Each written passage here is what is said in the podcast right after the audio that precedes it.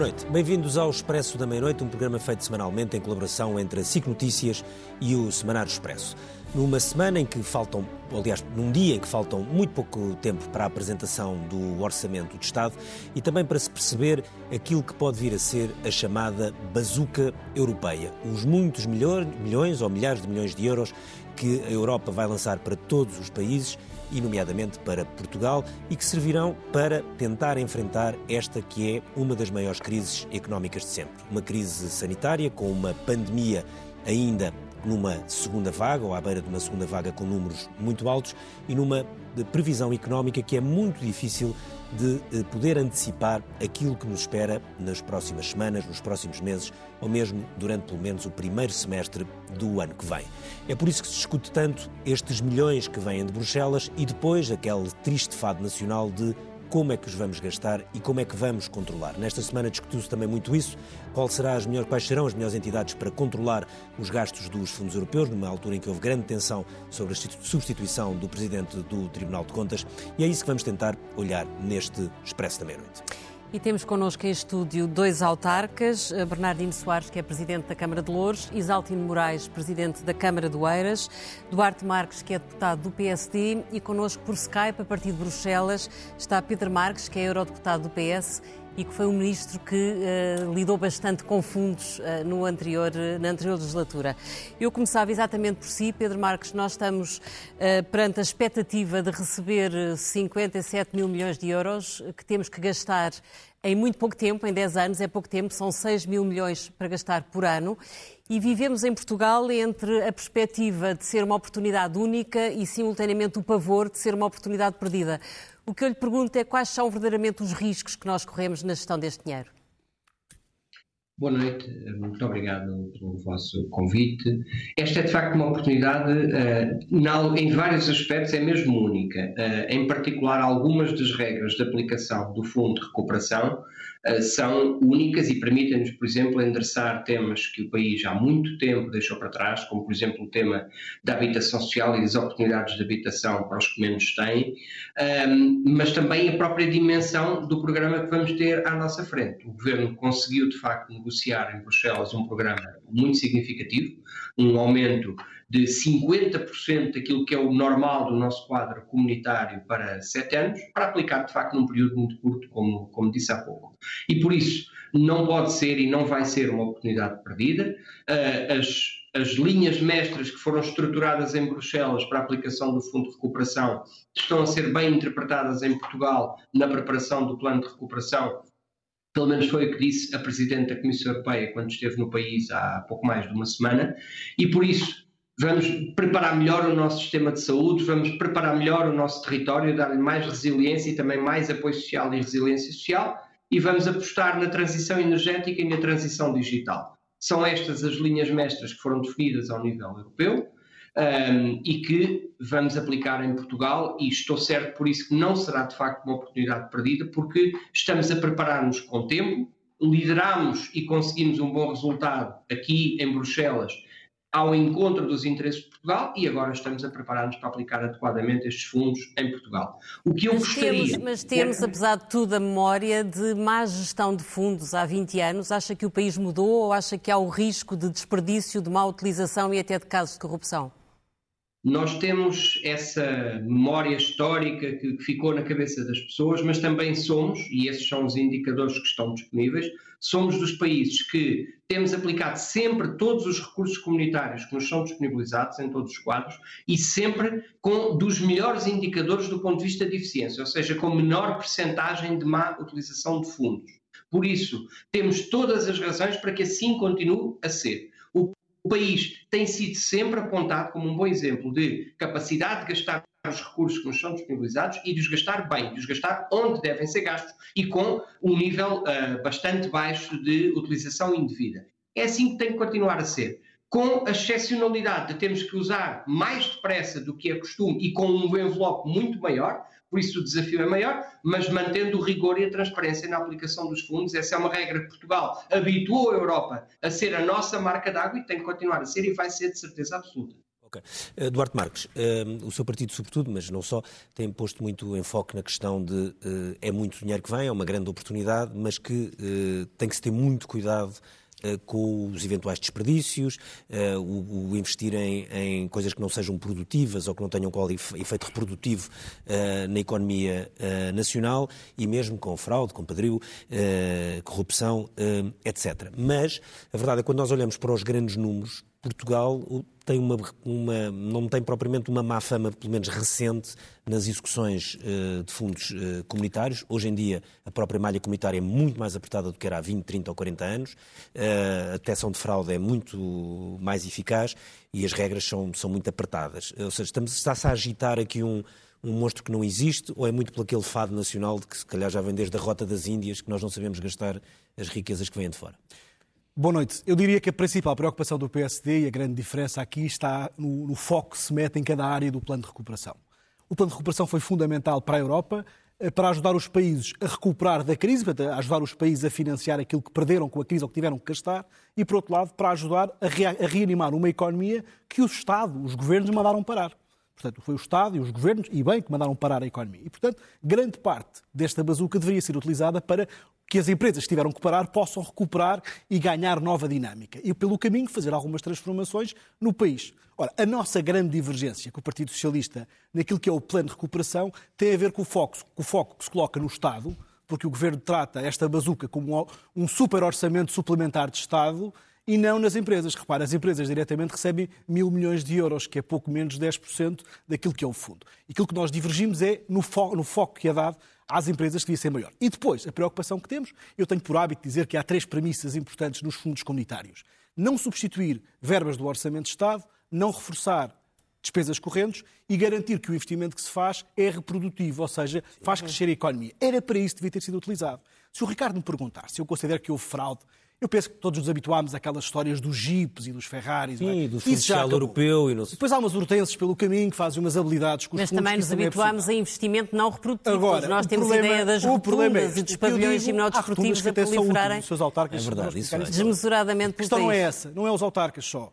Os autarcas são aqueles que normalmente gastam até melhor o dinheiro, uhum. mais próximo das pessoas nós não temos utilizado é os fundos comunitários para aquilo que eles, são, que eles eram supostos ser, ser utilizados. Nós temos Tornar as economias mais competitivas, as, as sociedades mais, mais coesas. Para remover, barra, remover barreiras. Eu vou dar um exemplo concreto de uma coisa que o Governo já se comprometeu a fazer, a Ministra da Coesão, com este fundo. É financiar as chamadas smart grids nas zonas industriais. A energia que é fornecida em Lisboa, no Porto ou num conselho como Cruz, ou, por exemplo, Torres Novas, paga o mesmo o empresário, mas a energia que chega lá é muito diferente, tem muitos cortes. Isto para a competitividade das empresas é uma desgraça. Esta bazuca vai permitir usar dinheiro para, para, para resolver esse problema, que é realmente dar Tornar o território mais coeso. Mais coeso em termos de competitividade. É para isso que serve.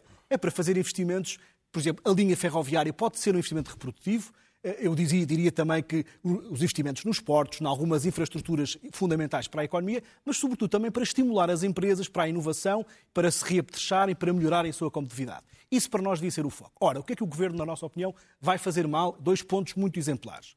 Ninguém discute que a rede de cuidados continuados é necessária. É muito termo em Portugal, devia ser feito. E é preciso investir e vão investir bem. Mas temos de ter atenção que é preciso garantir que o financiamento dos custos dessa rede não vai ser financiado pela bazuca, são despesas correntes que vão ficar. E o Estado deveria ter cuidado de garantir que a economia vai produzir impostos suficientes para sustentar isso. Repara, a União Europeia não financia a bazuca sem antes garantir os recursos próprios diferenciados para financiar a bazuca. É uma condição, só agora que há um acordo nos recursos próprios, é que a Comissão Europeia vai ter autorização para ir pedir empréstimos para isso Que mesmo. é para não estarmos a criar déficit, a gerar dívida e Novos elefantes brancos. Eu dou que está aqui um Presidente de Câmara, que eu tenho citado várias vezes, não o Presidente, mas o Conselho, a questão da, da habitação social. Quem é que discute que não é importante haver habitação social? É mas outros conselhos já a fizeram no tempo próprio, já a fizeram quando era preciso. Isto vai financiar a habitação social ao redor de Lisboa em conselhos que há 20 anos deviam ter feito. Olha, repara, o caso do Eiras... Diga-me uma é um coisa, além disso, a bazuca está muito condicionada para determinado tipo de investimentos e para determinadas áreas, não é? É, obviamente, para a União Europeia, a União Europeia ao contrário do que fez, por exemplo, com a Troika, que obrigou os Estados a investir aqui, ali ou além, neste caso disse, ok, há prioridades que é a digitalização e a questão uhum. ambiental. E dentro disso o Estado vai fazer. Ora, o que é que, na nossa opinião, o Estado não está a fazer? O Estado está a aproveitar a bazuca europeia Sim. para financiar o desinvestimento destes 4 ou 5 anos que não foi feito na ferrovia, nas infraestruturas, nos hospitais, ou seja, tudo aquilo que foi congelado, apesar de um crescimento económico, desde 2014, ficou sem ser executado. Aliás, basta ver. E respondo só mais uma coisa. Porquê que Portugal é dos países que executa mais? Porque é dos países que têm mais necessidade Sim. e, portanto, os fundos comunitários são o pão para a boca de muita gente. E o governo hábil... Mesmo assim tem fases com taxas de execução baixas. Muito, muito baixas. E assimetrias e regionais. E o governo, sobretudo, aproveita o mais que pode. E a Comissão Europeia, no final dos programas, acaba por tirar aquelas amarras todas da execução dos fundos, porque é que os países executem para não passar pela vergonha de ter coisas pouco executadas. E, e, e a história da fraude, um grande contribuinte para combater a fraude dos fundos comunitários da União Europeia, foi precisamente Vítor Caldeira, quando era presidente do Tribunal de Contas Europeu. Muito bem, deixa-me perguntar ao Dr. Isaltino Moraes, a questão da execução e, e, sobretudo, num curto espaço de tempo, é uma grande preocupação do Governo, que tentou, aliás, mudar a lei da contratação pública para agilizar os procedimentos. Acha que isso é necessário? Como autarca, se sente essa necessidade? Bom, olha, eu, eu vou dizer o seguinte: eu acho que se nos focarmos nas pessoas, uh, que os fundos são fundamentais para melhorar a vida das pessoas, para uh, garantir que as empresas, as pequenas e médias empresas, uh, criem riqueza, criem emprego. Se nos focarmos na educação, no desenvolvimento social, naturalmente que os fundos serão bem utilizados, porque temos como foco as pessoas. Ora, como é que vamos utilizar bem os fundos? Em primeiro lugar, é preciso definir uma estratégia e uma calendarização da apresentação dos diferentes programas, dos diferentes projetos. Que seja diferente do que foi este quadro comunitário de apoio. Uh, e, portanto, se me pergunta. Mas porquê é que tem que ser diferente do anterior? Não, tem que ser diferente desde logo pelo seguinte. Neste momento, por exemplo, ainda há uh, candidaturas que não podem ser apresentadas porque ainda não são aceitas. E, portanto, significa que, para haver execução, tem que, muito cedo, a calendarização da utilização destes fundos ficar definida, devidamente organizada, para que os operadores, sejam os agentes do Estado, sejam as empresas, sejam as câmaras municipais, apresentem as suas candidaturas. E estar em igualdade de circunstâncias. Agora, naturalmente, agora, respondo-lhe uma questão que eu acho que é o problema da eh, como é que se pode garantir melhor a execução dos fundos. Eu devo dizer, eu, eu não, não dou para o peditório que anda por aí em que se fulanizam as coisas, em que se garante que que o, que problema está na, na, nesta pessoa ou naquela. Uh, não, mas é repare, é fala-se de muita burocracia, não, é de muitos alterar... entraves Sim, administrativos e daí que o Governo tenha tentado alterar esses procedimentos. Digo da minha experiência, de, que já vão uns anitos, não é? Uh, a questão é esta. O problema da, da contratação pública. Anda aí um, um broá tremendo à volta da contratação pública, uh, do Código de Contratação Pública na minha opinião, o problema não está no Código de Contratação Pública. Portanto, pode haver correções, pode haver Mas alguma melhoria. Não, o problema não está aí. Por uma razão muito simples. Não está aí, nem está nos concursos públicos, porque hoje, mesmo um concurso internacional, uh, faz-se num mês, não é? o prazo para a, para a apresentação de proposta acima dos 5 milhões. Uh, portanto, 30 dias, 15 dias, faz-se um concurso.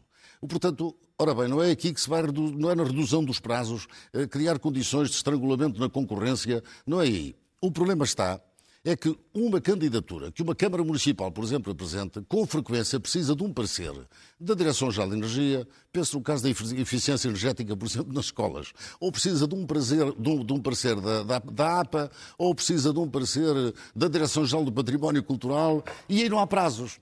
Eu fico espantado hum. com esta discussão à volta dos problemas do Código de Contratação Pública, mas não há maneira e o Estado é que tinha que impor prazos tinha que ir por prazo, mas dirão assim. Ou seja, é o próprio Estado que empanca o processo. Com certeza, é óbvio. Não o Estado, as, as direções gerais, a administração central portuguesa está absolutamente obsoleta. Não tem a noção, está afastada da realidade. Não tem a noção do que são os problemas das pessoas. E, portanto, há, há neste momento ah, situações... Mas, mas que, que fossem as câmaras a decidirem tudo sozinho? Não precisa, não, tem que ter... prazos. As câmaras também os têm. Repare, se eu preciso de um parceiro de uma agência portuguesa do ambiente, ou das, das, infraestruturas de Portugal, ou da Brisa, ou não sei o quê, eles têm que ser obrigados num determinado prazo. Se eu tenho um prazo, porque eles não os têm também. Portanto, o problema é que a administração pública portuguesa, a administração central, isto é, eu devo lhe dizer o seguinte, as câmaras municipais hoje, apesar de muitas vezes falar das câmaras municipais, as câmaras municipais têm uma celeridade processual que não tem nada a ver com o funcionamento da administração central. Sobretudo por uma razão. Há um problema numa Câmara. Quem é o responsável? O Presidente da Câmara. Uma direção-geral não dá o parecer, ninguém sabe. Aliás, o diretor-geral, o presidente do Instituto, quando confrontado, por exemplo, nós estamos todos bem. O presidente da Câmara do Ares, Dom Doulos, fala com o presidente das infraestruturas de Portugal, ou com o presidente da Brisa, ou o diretor-geral do Património Cultural. É uma maravilha. Mas, Só que depois, Exaltino, a Câmara de Oeiras aparece como uma das câmaras com mais baixa taxa de execução, cerca de 10%. Isso é, é culpa da Administração Central? Não, mas eu isso respondo-lhe facilmente. Ainda bem que foi essa, essa questão. Eu, se calhar foi por isso que eu ganhei as eleições com maioria em 2017. Porque o Eiras é um município que, desde a pré-adesão, veja bem, desde 85, que sempre esgotou até a exaustão os fundos que lhe foram atribuídos e muito do nosso desenvolvimento deve-se à forma como utilizamos os fundos comunitários, acontece que entre 2016 e 2017 a Câmara de Oeiras não mandou executar os projetos. Uhum. E, portanto, eu confrontei-me, quando fui eleito em 2017, com cerca de 7 milhões de fundos comunitários, a necessidade de realizar 15 milhões de euros de investimento, é? e os projetos tive que os mandar fazer a partir de 2000, princípios de 2018. Quanto à taxa de execução, por acaso, felizmente, não é de 10%, uma coisa são os números que aí vêm e tal, nós temos 15 milhões de euros de, de, de investimento. Desses 15 milhões, 13 eh, milhões, 11 eh, milhões já estão em curso. 2 milhões de euros já foram pagos. Portanto, estamos com uma taxa de execução, obviamente não é concluído ainda, mas estão no terreno uh, cerca de 65% de, de obras em curso. E apenas 35% aqui não arrancaram. Mas destas 35%, é bom dizer o seguinte, 1 milhão e 700 mil está à espera há um ano e meio de um parecer da Direção-Geral de Energia e Geologia. Sim. Sei o que não avança, não é? E depois há mais cerca de um milhão e meio também, que estamos à espera de poder apresentar a candidatura que ainda não pudemos apresentar. No caso do Eiras, podem estar tranquilos que a Câmara executará os 100%. Bernardino, o, o portanto, o, o, Governo quer acelerar os prazos, os autarcas dizem que a culpa é das direções gerais. Eh, ou seja, anda toda a gente a olhar uns para os outros, o, o PSD acha que, que, as prioridades não são as corretas. Bom, eu, eu, e nós lugar, ficamos eu... sempre a olhar a achar que alguma coisa disto vai ser tudo mal gasto, etc. Vamos ver, eu acho que, em primeiro lugar, é preciso conter uma certa euforia. Parece que com este uh, pacote vamos, de repente, resolver todos os problemas do país. E já mas, é, nem mas falo... é um dinheiro extra que chega numa altura não, em que a capacidade orçamental é muito baixa e a economia vamos, já está vamos. Rastro, Eu não estou a desvalorizá-lo, estou a dizer que não reside aqui a solução de todos os problemas do país, embora possa resolver, se for bem aplicado, alguns problemas estruturais que se arrastam há vários anos. Mas é preciso ainda ver como é que vai ser a aprovação nos parlamentos nacionais, Sim. é preciso ainda ver, pensar como é que vai ser o pagamento daqui a uns anos, porque agora isto parece, enfim, que é dinheiro de borla, mas não é. Eh, mesmo este que não é de empréstimo. Agora o governo português, aparentemente, para já diz que só quer as subvenções, não, que não, não quer os empréstimos. Eu sei disso, eu sei disso, mas este, este, estes empréstimos que a Comissão Europeia vai contrair vão ser pagos a, partir do orçamento comunitário, Sim. que é constituído a partir das contribuições dos Estados-membros. E, e, e uh, o, o peso das nossas contribuições, que naturalmente são menores que as dos outros países, em, em, relação àquilo que nós perdemos por estar neste mercado único é muito grande. Portanto, há uma série de questões que também deviam ser debatidas e que não têm estado a ser muito debatidas. Depois, há condicionamentos. É, é verdade que neste pacote há uma coisa positiva que é em princípio, não vai haver a limitação para as zonas ditas ricas, Lisboa, Algarve, Madeira, e vai poder haver. Ditas, são as zonas onde o PIB é, onde o PIB é mais de 75% da média europeia, embora Lisboa, haja depois Algarve. enormes desigualdades, porque há, há, há, há zonas que desequilibram, sim, sim, e, portanto, claro. isso, isso, isso é positivo. Eh, agora, o que é que nós vamos ter também? Eh, este pacote, agora não se fala muito disso, mas também integra as regras do semestre europeu e todas as outras regras eh, que agora estão um pouco difusas nesta primeira Algumas estão suspensas até. Estão suspensas, mas, mas virão adiante. Digamos que há assim uma espécie de regras troika light. Uh, mas adiante, nós não sabemos se não vai, não vai haver condicionamentos àquilo que o país pode fazer em função das regras do déficit. Eu percebo o seu, o seu, a sua desconfiança de um bocado das lógicas da União Europeia, mas há uma coisa que presumo, reconhece que neste caso a Europa atua, atua, muito mais depressa do que na crise anterior. Sim, isso é verdade. Crise financeira, acho, quer depois na crise das Eu acho que eh, estes recursos, se forem bem utilizados, podem ser úteis. Por exemplo, na questão da habitação, da habitação ou na questão da mobilidade, eles podem ter uma grande utilidade uh, e, e, aí não haverá certamente desperdício, porque nós temos um problema gravíssimo neste momento nas áreas metropolitanas uhum. de habitação. Temos um problema de mobilidade, que aliás se liga com questões ambientais e com questões de desenvolvimento económico muito sério, e eu não estou a ver com as políticas orçamentais que temos tido nos últimos muitos anos que fosse possível fazer o grau de investimentos que vamos ter agora com, com, esta, com esta, sem, sem esta política. Uhum. Depois, como aplicar? Eu acho que a descentralização é uma coisa positiva. permitir que as autarquias possam atuar e, e, ser protagonistas desta matéria. E vamos lá combater esta ideia de que as autarquias são um parceiro suspeito na gestão dos dinheiros públicos, porque a realidade desmente essa, essa questão. A, a ideia de poder haver regras bem definidas e que todos sabemos quando é que vamos ter que apresentar os projetos, quando é que vamos ter que executá-los, como o Isaltino estava a dizer, e é verdade, é positivo, nem sempre isso tem acontecido. Mas devia ser criada alguma estrutura em que os autarcas também entrassem para acompanhar a gestão destes fundos? É porque a ideia que há é que isto vai estar muito concentrado sob a alçada do Primeiro-Ministro. Bom, é, é tem havido algum diálogo com as CCDRs e, e, enfim, quando a relação é boa, pode haver alguns resultados positivos, mas é evidente que nós candidatamos à grelha que nos apresentam. Isso aí continua a ser uh, assim. Em relação às regras, eu acho que nós não podemos deixar que este debate resvale para um certo populismo uh, em relação à possibilidade de se poderem fazer ajustes que uh, uh, não se justificam por causa deste pacote de fundos. Há coisas que têm que ser pensadas e repensadas porque já antes criavam dificuldades. Há algumas coisas do Código da Contratação Pública, não é o principal problema, provavelmente, mas há. Há coisas que nem sequer estão no, formalmente no Código de Contratação Pública, mas que hoje até são um elemento de falta de transparência. Vou dar um exemplo. Uh, se, isto acontece normalmente em grandes concursos, em grandes empreitadas. Se há um concorrente que perde e uh, uh, impugna judicialmente a adjudicação, há um efeito suspensivo automático que, por exemplo, a Câmara pode contestar. Uhum.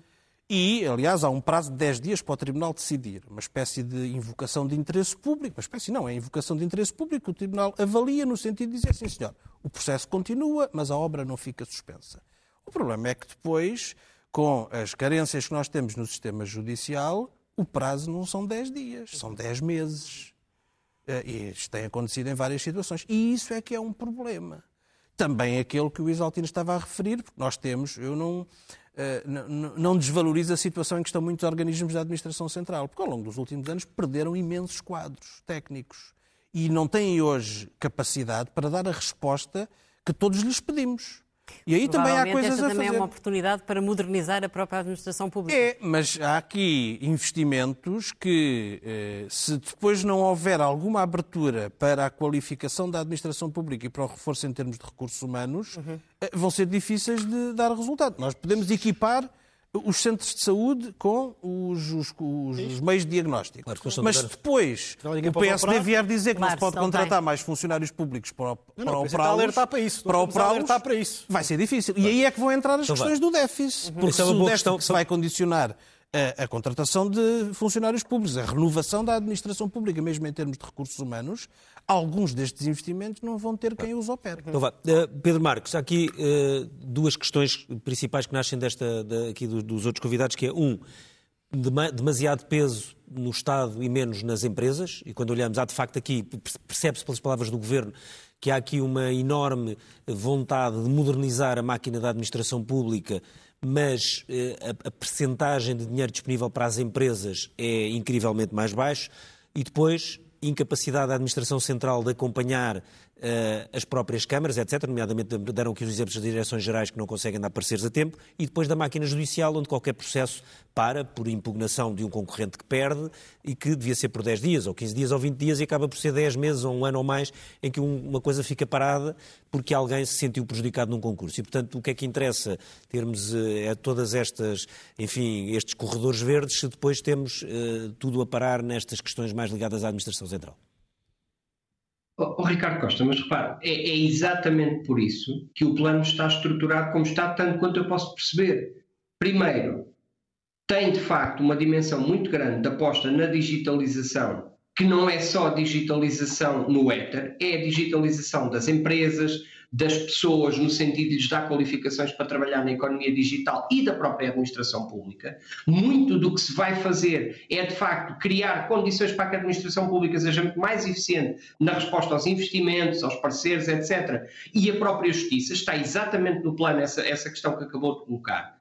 Mas depois, este plano de recuperação, ele não nasce do nada. Ele nasce a complementar o que já era a estruturação do quadro comunitário, do novo quadro comunitário. O principal fundo comunitário que nós temos do nosso quadro financeiro plurianual, o que vamos chamar, penso que o Portugal 2030, é o FEDER. A maior parte do FEDER vai exatamente para o investimento das empresas, para o investimento inovador das empresas. O plano de recuperação vem complementar investimentos que já fazíamos. Já no atual quadro comunitário, demos a maior prioridade ao investimento inovador das empresas. O Governo já disse que é para continuar assim no novo quadro comunitário. E complementou agora com o plano de recuperação nas condições de base para esse investimento poder funcionar.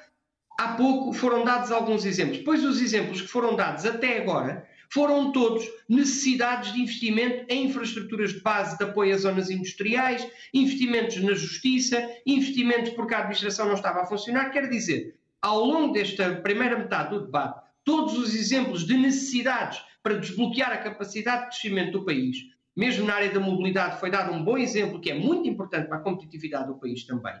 Foram todos exemplos de necessidades de investimento público. Portanto, é correto, não é só em Portugal que assim será, é correto que os investimentos da descarbonização, que têm que ser pelo menos um terço do plano, eh, necessariamente vão ter muita dimensão de investimento público. Os da digitalização não são só digitalização das empresas, mas também o vão ser e também está previsto no plano. E depois, então, como eu dizia, complementando um quadro comunitário que o cujo maior fundo vai ter a sua maior parte aplicada no investimento das empresas. Portanto, eu diria que o círculo está bem estruturado para garantir condições de base para a recuperação das empresas, para a recuperação da economia e do emprego, também atacando problemas que não podíamos atacar, porque, como foi dito há pouco pelo Bernardino Soares, algumas das zonas do nosso país não eram elegíveis ao quadro comunitário tradicional, chamemos assim. Agora, nós temos é que, de facto, ser capazes de avançar de forma célere. Como eu disse, aliás, na minha primeira intervenção, se há coisa que eu posso criticar, uma é que ainda não tenhamos criado ou concluído todas as condições de base para que o investimento possa avançar aqui do lado de Bruxelas. Houve o acordo de julho, mas agora ainda falta que o Conselho e depois o Parlamento fechem os detalhes.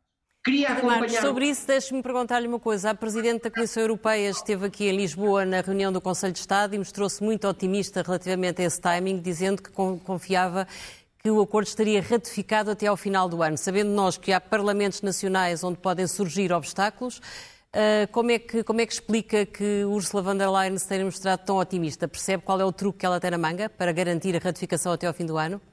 A Presidente da Comissão Europeia tem mostrado confiança, o que é bom, na recuperação da economia europeia, mas também temos que entregar resultados e não fazer um discurso apenas de confiança. E de facto. Mas agora estava-lhe lado... a perguntar pelos timings.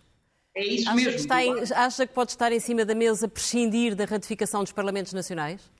Não, isso não é sequer possível, porque senão nós não podemos sequer ativar a dimensão dos recursos próprios. Essa dimensão tem que ser assegurada e no SUR, por exemplo, demorou dois meses. E agora estamos a falar de uma coisa muito mais complexa. Portanto, sim, há um risco de uh, podermos chegar muito perto do final do ano com essa ratificação, e para isso ainda é preciso um acordo prévio que ainda não está assegurado no Conselho uh, para poder iniciar esse processo de ratificação. E depois, eu queria alertar é que as regras que foram estruturadas para o Fundo de Recuperação fazem com que andemos uma grande parte do ano 2021 para a aprovação desse plano aqui pela Comissão Europeia em Bruxelas. E isso é que eu critico nós precisávamos começar já no início de 2021 a disponibilizar dinheiro às empresas, à economia e as regras que foram propostas pela Comissão aí foram demasiado burocráticas, do meu ponto de vista. Só uma última pergunta antes de passar aqui aos, aos outros convidados. Eh, não, não o preocupa eh, esta questão da fraude e, por exemplo, a substituição do Presidente do Tribunal de Contas eh, não percebe que, que deixa as pessoas um pouco assustadas ou surpreendidas porque o nosso histórico, enfim, que aliás é de séculos, de, de, muitas vezes não, não gastarmos da melhor maneira estes dinheiros que surgem do exterior? Ricardo, como, como disse na sua intervenção inicial, há essa história lá atrás que as pessoas, esse imaginário das primeiras utilizações dos fundos comunitários, há uma alteração brutal dos mecanismos de controle nacionais e europeus que, faz com que Portugal, nos últimos quadros, seja um exemplo a nível europeu nessas taxas de fraude ou de utilização indevida dos fundos. A renovação de cargos do sistema judiciário e o princípio acordado entre o Presidente da República e o Primeiro-Ministro sobre a ocupação desses cargos ou sobre a não renovação de mandatos não tem nada a ver com o rigor das regras que se mantêm em Portugal, que tínhamos e vamos continuar a ter, e as mais altas instituições do país cá estão para o assegurar. E eu não alinho nesse discurso de que isto é tudo uma roubalheira, que isto é tudo uma fraude. Esse não é o exemplo que o país tem dado aqui na Europa. Não é por isso que Portugal, aliás, senão Portugal não receberia os elogios que tem recebido em relação à utilização dos fundos e ao rigor com que o faz.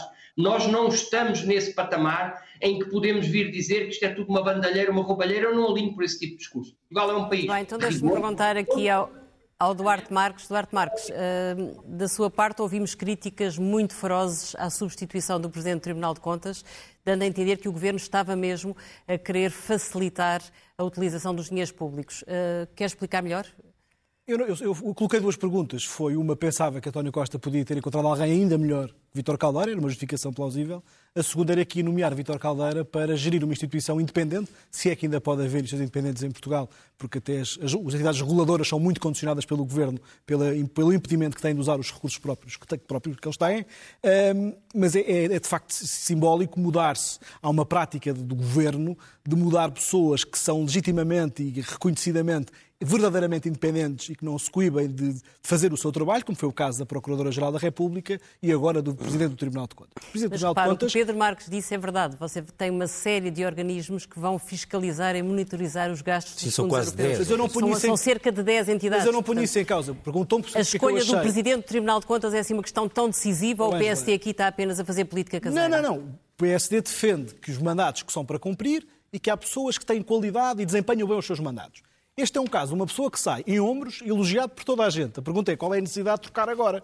Sobretudo quando vamos entrar numa fase destas e tendo Portugal dando-se ao luxo de ter como Presidente do Tribunal de Contas o único Presidente do Tribunal de Contas Europeu que fez três mandatos seguidos, que é um especialista nesta matéria. Parece mal, a intenção até pode ser boa, não ponho em causa, mas não faz sentido qual é a necessidade de mexer aqui agora. A questão não é essa. Mas deixe-me só falar agora, que falavam, o Ricardo falava quais é que são as, as, as condicionantes que podem existir.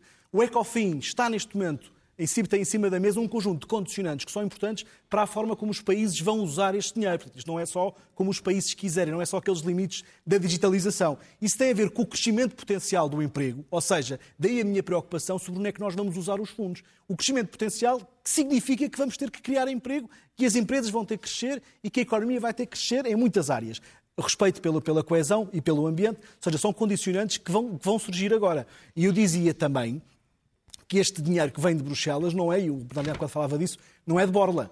A União Europeia está a encontrar mecanismos para financiar esta bazuca através do recurso a, a obrigações e a, e a, emissão de dívida, mas para tal tem que garantir que isso é suficiente para pagar os juros, porque até 2028 vai ter que pagar 12 mil milhões de euros em juros e depois até 2048 tem que pagar o resto. E é preciso garantir que há dinheiro para que depois não descortem naquilo que é o bolo que vem para Portugal, porque o orçamento comunitário não se vai financiar e a bazuca com financiamentos dos Estados-membros. E é importante deixar isto, deixar isto bem claro. Agora, é óbvio que Portugal, e há pouco Pedro Marques falava do, da forma como o governo prevê que no FEDER vai ajudar as empresas. Isto tem graça, mas quando foi, nos últimos cinco anos, o governo desviou precisamente dinheiro de, de, de, alguns programas para ser o governo a utilizar. Eu dou-lhe o exemplo que acontece muitas vezes, até no financiamento de, de, de, dos transportes públicos, de alguma coisa que se foi agora investindo em autocarros, etc., são investimentos que podiam ter sido feitos com recurso ao BEI, em empréstimos há muitos anos com juros baixos, mas o Governo usou, em muitos casos, fundos comunitários que não deviam ser utilizados pelo Estado.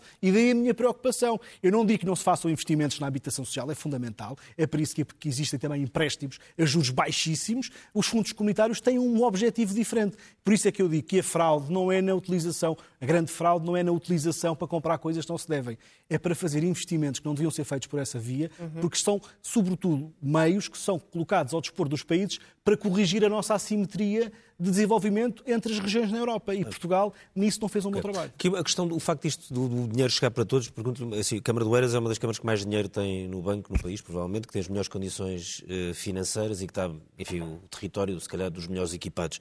Uh, no limite não devia ser tipo excluída deste, da utilização destes fundos comunitários? Uh, o município Presumo que haja mais 5 ou 6 ou 10. A gente precisa mais, não, é verdade. O município de Oeiras já foi excluído há muito tempo do orçamento do Estado, do orçamento do Estado, designadamente do Fundo Geral Municipal, porque Oeiras, Cascais e Lisboa são os únicos municípios portugueses que não recebem um euro do Fundo Municipal. Também, para ter uma, ideia, para ter uma ideia, a Câmara da Amadora aqui ao lado recebe 25 bilhões, Sintra 35 bilhões, o Eiras recebe zero. Portanto, já estamos excluídos disso. Mas isso, eu julgo que é mérito nosso, não é? Porque tivemos. Ora, ainda bem que pôs a pergunta. Ah, mas responda lá. Eu explico. O que o Governo deve fazer Sim. é o que a Câmara de Beiras anda a fazer há 30 anos. Planos estratégicos a 15, 20 anos. Uhum. Pensar o território, pensar as pessoas com planeamento a longo prazo.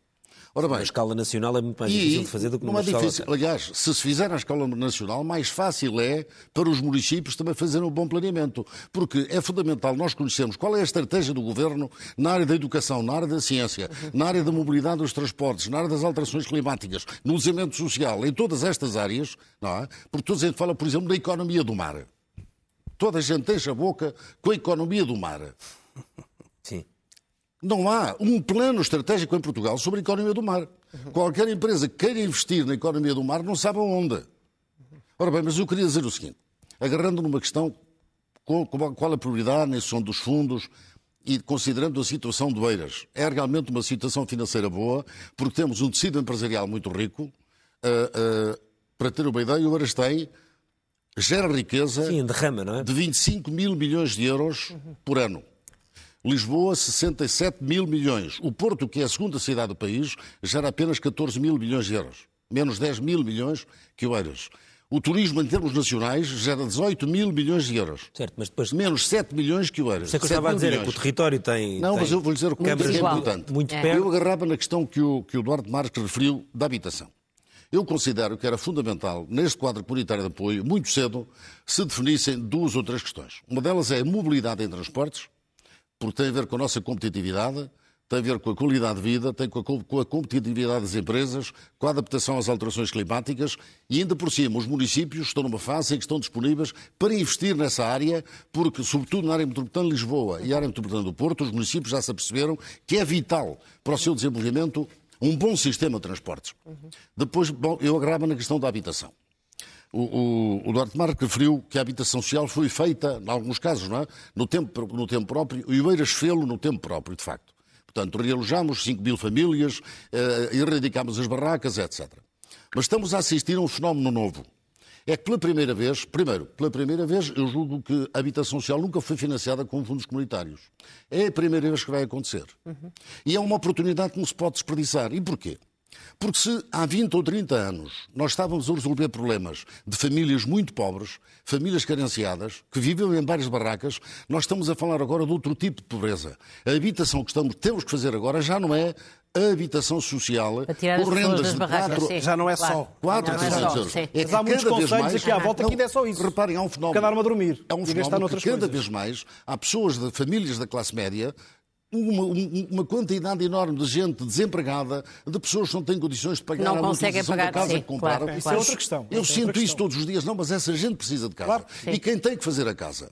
Os ricos compram a casa no mercado privado. Uhum. Os pobres têm que ser a Câmara Municipal, as câmaras municipais, naturalmente com financiamento e apoio do Estado, etc., a resolver o problema das famílias mais carenciadas, a habitação social pura e dura. Depois, há que satisfazer necessidades de classe média que não suporta pagar rendas de 1.000, 1.500 euros por mês nas áreas metropolitanas, onde o Eiras, naturalmente, as rendas são muito elevadas, e, e, comprar casas por 300 ou 400 mil euros. Uhum. É possível as câmaras municipais, e a Eiras vai fazê-lo, vender casas a 150 mil euros que ao lado são vendidas a 300 mil. Uhum. Arrendar casas por 500 euros, que ao lado são arrendadas a 1.200.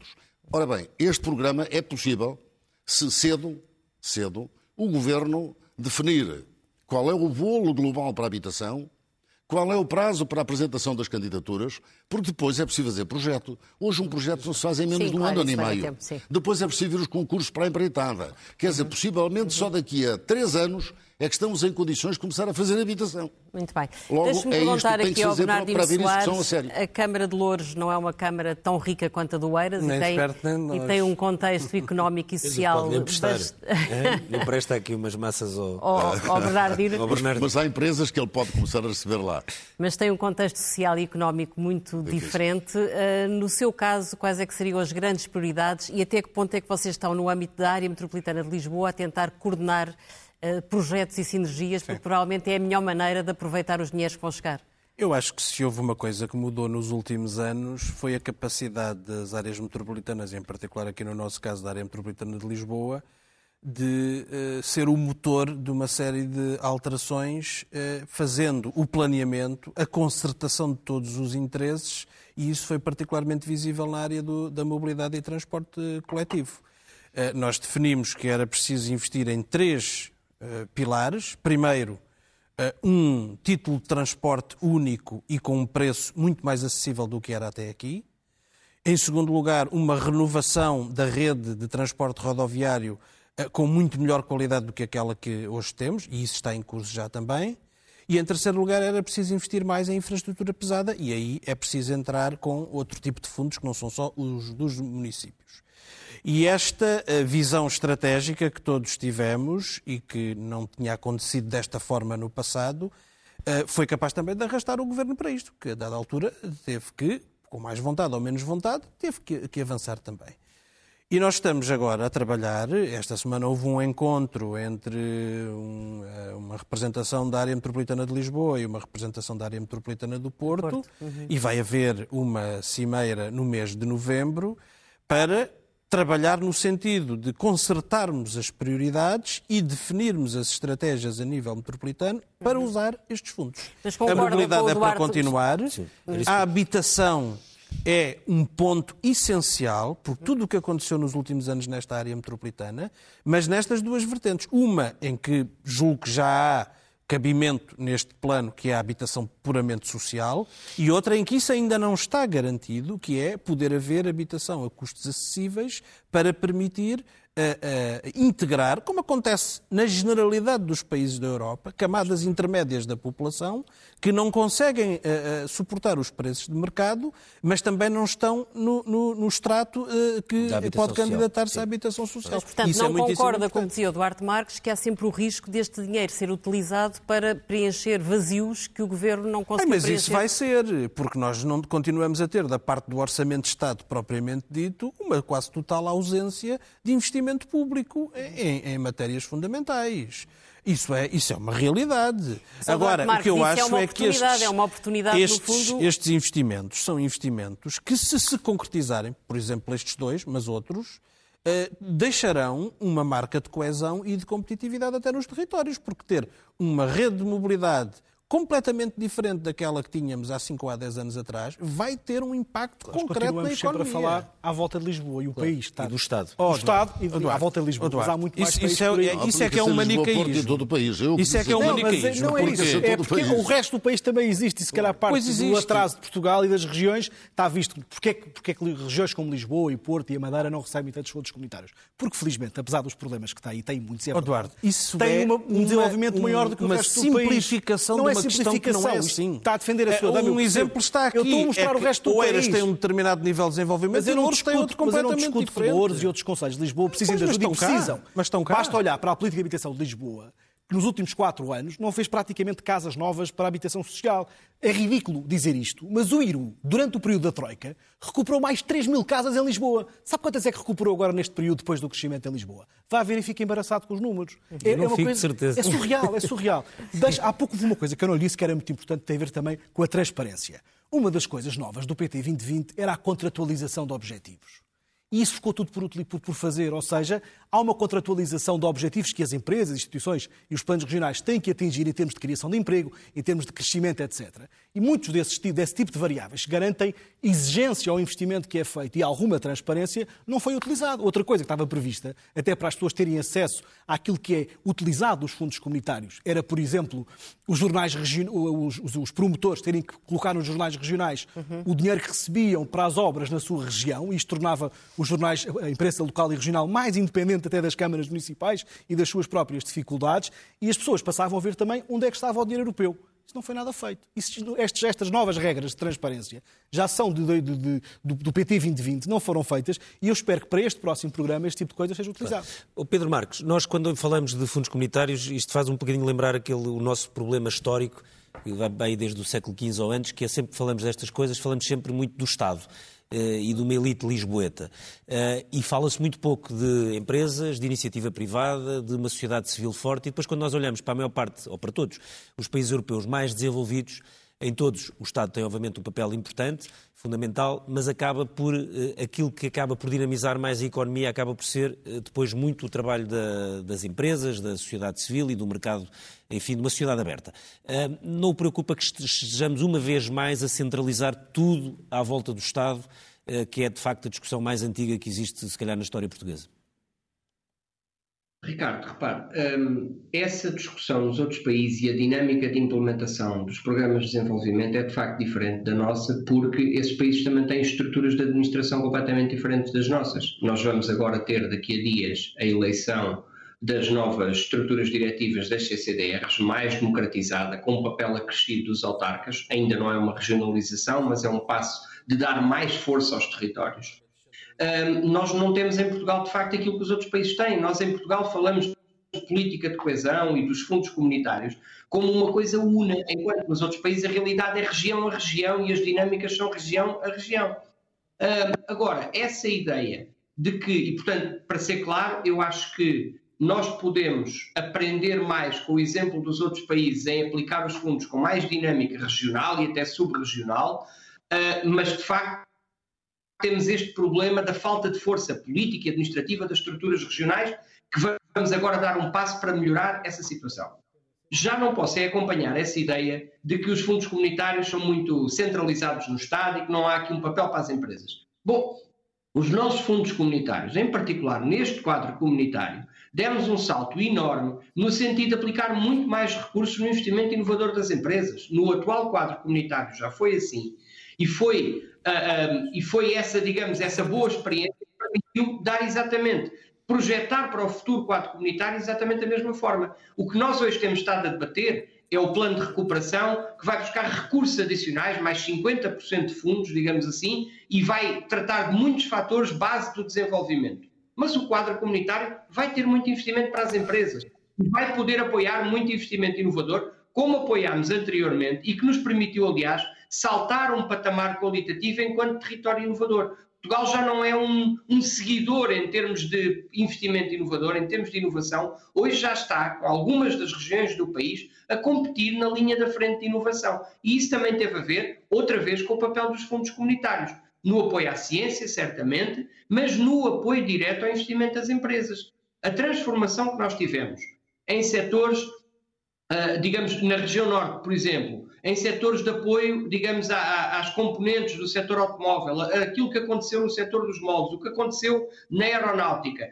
São apenas exemplos de áreas industriais onde nós demos um salto qualitativo muito significativo em Portugal e temos hoje clusters de competitividade importantes, e isso foi feito com o suporte dos fundos comunitários, a apoiar o investimento das empresas, de pequenas e médias empresas e, em alguns casos, de empresas âncora. Portanto, não julgo que essa dinâmica e essa ideia de que o dinheiro é todo estatizado corresponda de todo à verdade do que aconteceu nos últimos anos, mas também não quero deixar de dizer aqui o seguinte: nós não vamos conseguir dar o salto qualitativo que queremos dar uh, em relação e em direção à economia digital apenas despejando dinheiro em projetos de digitalização das empresas. Se não qualificarmos os recursos humanos, os mais jovens, se não qualificarmos os que estão neste momento no mercado de trabalho, para que eles tenham mais capacidade de enfrentar essa digitalização da economia. E se depois não apoiarmos as empresas nessa digitalização e a administração pública, não, não fechamos o círculo, não completamos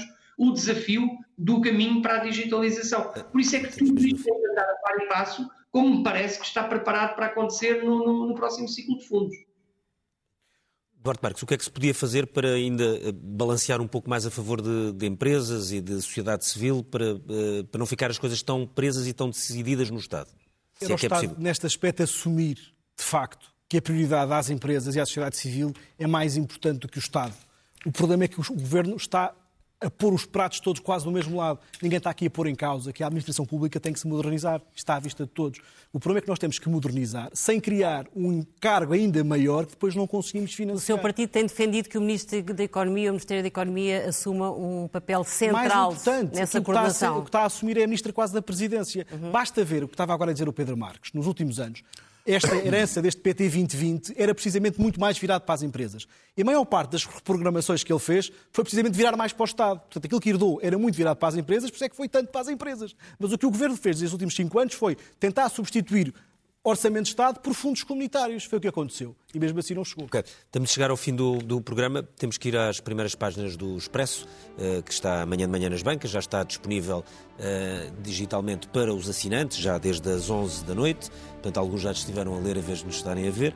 Uh, primeira página, portanto a capa da revista é sobre Domingos Duarte Lima, a última batalha, isto porque esta semana o célebre processo do homicídio de Rosalina chegou eh, agora a Portugal, eh, à Procuradoria-Geral da República, para se decidir se é ou não julgado em casa, em, portanto em Portugal, um artigo de Plínio Fraga no Rio de Janeiro. Na primeira página da, do caderno de Economia, nem de propósito, estamos sempre a falar em crises, um estudo liderado por Ricardo Reis, um grande economista português que também é colunista do Expresso, fez pela primeira vez a datação de todas as crises em Portugal desde 1980 e a economia teve cinco recessões, a maior entre 2010 e 2013 e, na verdade, vivemos sete anos em recessão nas últimas quatro décadas. Ou seja, se é português e tem 40 anos, fica a saber que sete desses anos foram passados em recessão. E depois, ao lado, uma notícia que é uma espécie de bazuca angolana. Copelipa e Dino, os dois generais, aceitaram devolver 850 milhões em Angola. Manuel Vicente, antigo patrão da Sonangol, também está envolvido nas devoluções de ativos, mas os generais Helder Vera Dias Copelipa e Leopoldino Dino eh, do Nascimento eh, devolveram então em conjunto 850 milhões de dólares. O primeiro caderno do Expresso tem como manchete uma notícia, uma boa notícia relacionada com o Orçamento de Estado para 2021. O Governo uh, admite mexer no IRS para subir salários. Finanças vão baixar a retenção de IRS para aumentar o rendimento disponível. A medida chega a 2 milhões de portugueses já em 2021. O Fisco acerta contas no ano seguinte e Costa ainda não contou a parceiros da esquerda. Marcelo Rebelo de Sousa vai travar qualquer tentativa de aumentar o número de freguesias em Portugal. A alteração na lei podia permitir 600 novas freguesias, mas o Presidente da República não aceitará mexidas em vésperas das eleições autárquicas. Na saúde, saúde sem meios para controlar os infectados Covid.